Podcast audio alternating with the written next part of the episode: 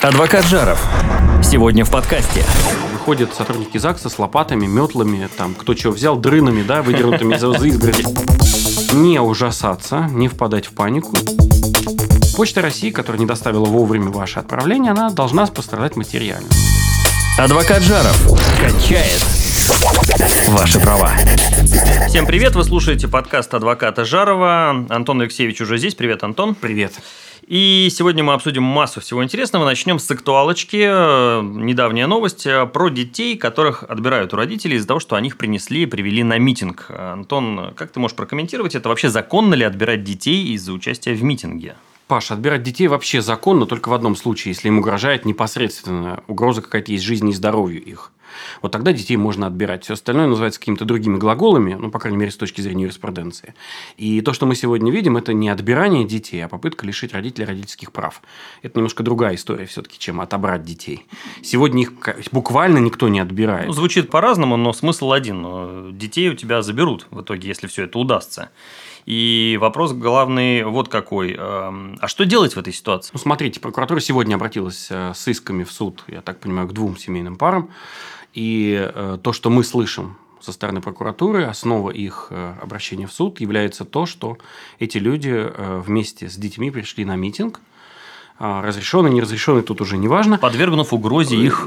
Якобы. Да. А, если про первую пару мы услышали это непосредственно из уст прокурора, и, насколько я понимаю, на сегодняшний день этот откат, он немножко уже микшировался, он отошел. Иска такого, насколько я понимаю, сейчас нет. То со второй пары это вот только вот сейчас вот начинается. И мы пока от прокуратуры не слышали ничего, чем же они мотивируют свой поход в суд. Но что делать? Отвечая на вопрос, что делать? Не ужасаться, не впадать в панику, идти к адвокату и защищать себя в правовом поле. Возможно, и вне правовом поле, я имею в виду средства массовой информации, интернет и так далее, тоже надо себя защищать. Но в первую очередь нужно себя обезопасить именно в правовом поле. Адвокат Жаров. Все по закону. А, Антон, смотри, ну у нас с тобой есть отчество, да? Ты Антон Алексеевич. А ты Павел Андреевич. Я Павел Андреевич. Э, у всех есть э, отчество, и тут вдруг встает вопрос о матчестве. Можно ли дать ребенку вместо отчества матчество? Чтобы я был, например, Павел Ольгович или ты был Антон Натальевич. Ну, мы говорим в первую очередь о женщинах, у которых э, ну, нет мужа, да, нет папы ребенка, он куда-то делся, что-то с ним случилось, ушел, убежал. И мама хочет, чтобы папа никак не фигурировал. Если ребенку уже исполнилось 14 лет, вы можете изменить его фамилию, имя, отчество, если он, он может изменить фамилию, имя, отчество, согласие родителей, на любые другие. Паровозовичем можно быть? Можно быть паровозовичем. Есть определенные ограничения, они установлены в законодательстве, но они э, понятны. Не надо бранные слова использовать, и не надо цифры, наверное, да. Но Николай II, Николай II не получится, угу. да, но э, можно попытаться. Угу. Николай Вторович э, ну, Романов, пожалуйста. Борович и Цезевич. Рыковичи мы вообще. Ты кто, смотри, родился ребенок, э, папа сбежал, нет папы, мама э, хочет записать э, матчество. Что ей помешает это сделать?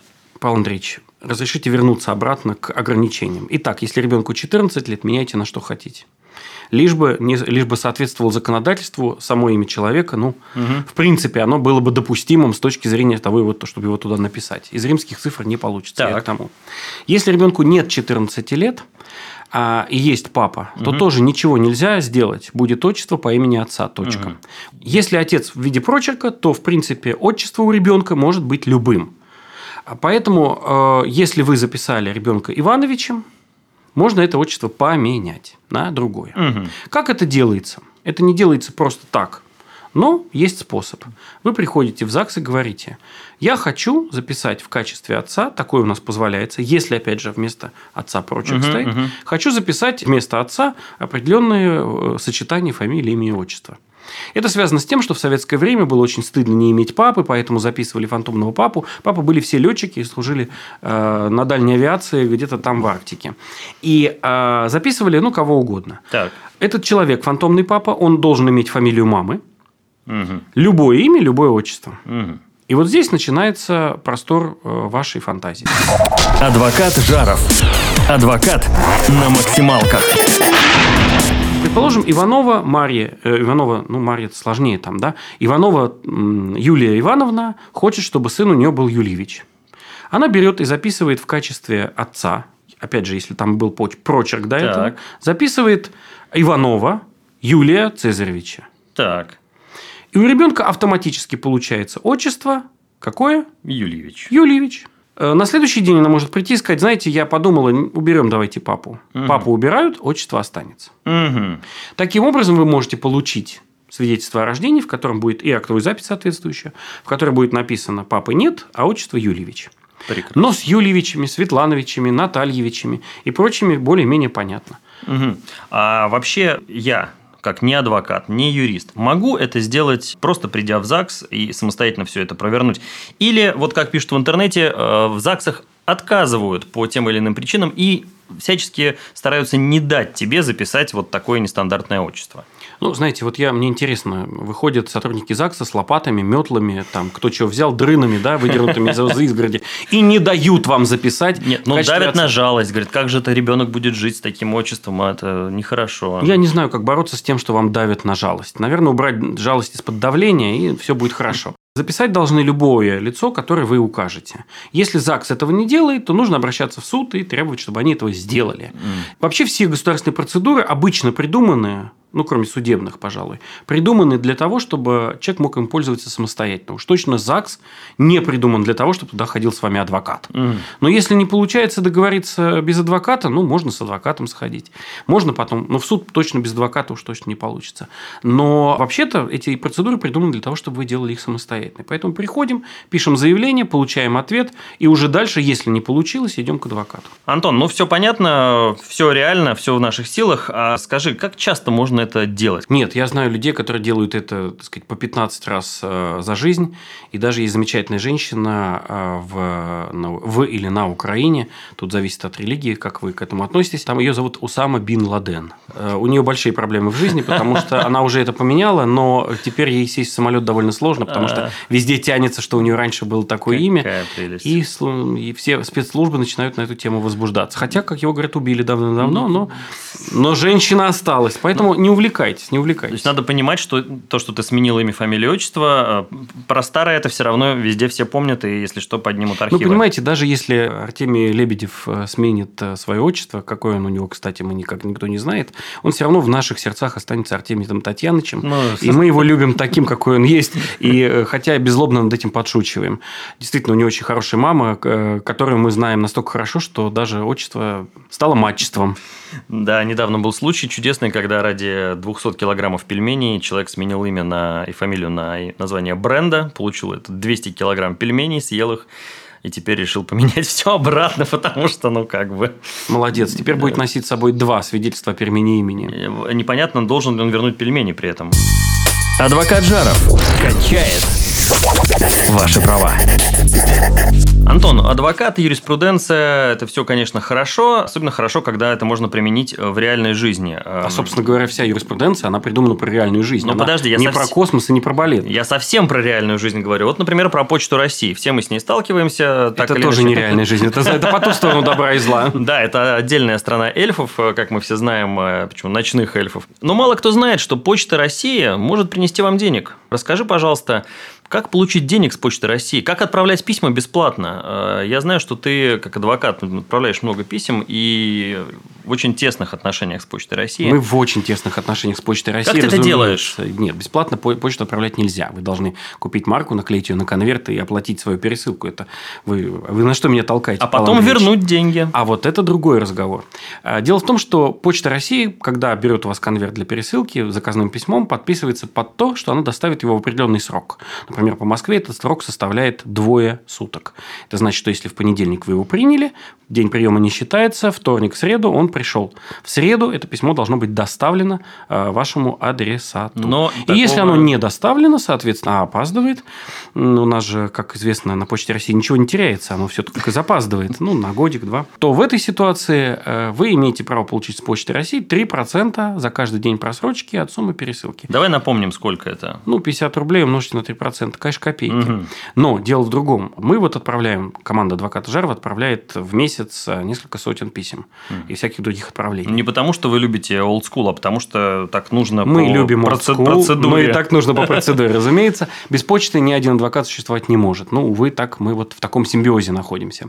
Мы очень зависим от нее, а они получают от нас деньги и зависят от нас. Так. Так вот, и Почта России, которая не доставила вовремя ваше отправление, она должна пострадать материально. Она, собственно говоря, не отказывается. Вы можете на сайте заполнить соответствующую формочку, распечатать ее, принести в любое отделение Почты России, отдать, подождать немножко. По закону 5 суток, на самом деле где-то месяц примерно. После этого получить эти 3 рубля, которые вам возвращают. Налом. Налом, да, на Почте Прямо России. На Почте да, России. Когда вы придете в очередной раз получить перевод. Да, Почта России отправляет вам денежки за то, что вы задержала, задержала ваше отправление в пути. Сколько писем не доставляется вовремя? По нашей статистике 90% писем, которые мы отправляем, или от 90 до 95% не приходят вовремя. Это, конечно, огромный epic fail Почты России, потому что ни для чего другого она не нужна. Нужно доставлять отправление вовремя. Умножаем 3 рубля на сотню, 300 рублей не лишнее получается. Ну, ну, разумеется, мы это делаем не за деньги, но... Э, да, зачем вы это делаете вообще? Ну, что такое 300 рублей э, вот, да, для ваших масштабах? Зачем это нужно? Каждый человек развлекается по-своему, и каждый человек пытается улучшить мир по-своему. Это один из способов улучшить этот мир вот в виде почты России. Страна ночных эльфов должна приближаться к нашей реальности и все-таки существовать уже в той ситуации, когда а, она все-таки будет доставлять почту, пускай ночью, пускай в виде эльфов, на крыльях, коптерами, да чем угодно. Адвокат Жаров. Все по закону. Как встречают вас люди на Почте России, когда вы приносите очередное 100 заявлений на возврат денег? С улыбкой, с только улыбкой. с улыбкой. Мы обеспечиваем, по моим подсчетам, процентов 10 работы специальной группы по рассмотрению претензий в Москве, но э, мы можем обеспечить 20, там, 30, объединиться с коллегами, обеспечить 100, увеличить их работу. Ну, они должны быть довольны, мы обеспечиваем их работой. А что там они делают в регионе? Вы знаете, мне не нужно отправлять из деревни Иванова в деревню Петрова. Мне нужно, чтобы отправление из почтового отделения 101.00 до почтового отделения 107.07 78, это соседние станции метро Красные ворота и Мясницкая. Угу. Вот чтобы оно доходило не за 5 дней, а за 2. Есть уже результаты первые, да. Раньше-то возили вот так, а после ваших жалоб что-то изменилось.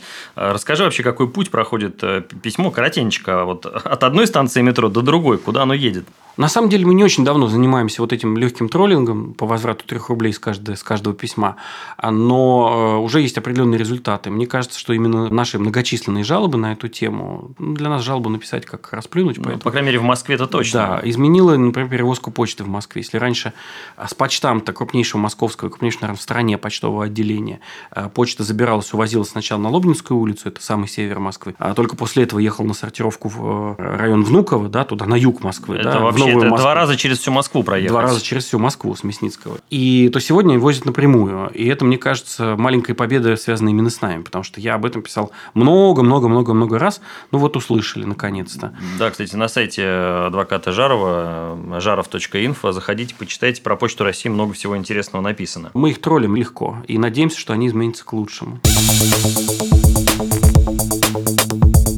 На сегодня все. Э, спасибо адвокату Жарову за интересную беседу. Э, подписывайтесь на нас во всех подкаст-терминалах, э, в iTunes, в Google подкастах, на Spotify, где только найдете. Заходите на сайт адвоката Жарова, жаров.инфо, и в следующий раз мы расскажем еще что-нибудь интересное. Антон, спасибо тебе еще раз и до следующего выпуска. Спасибо, Павел. Спасибо Павлу Беседину.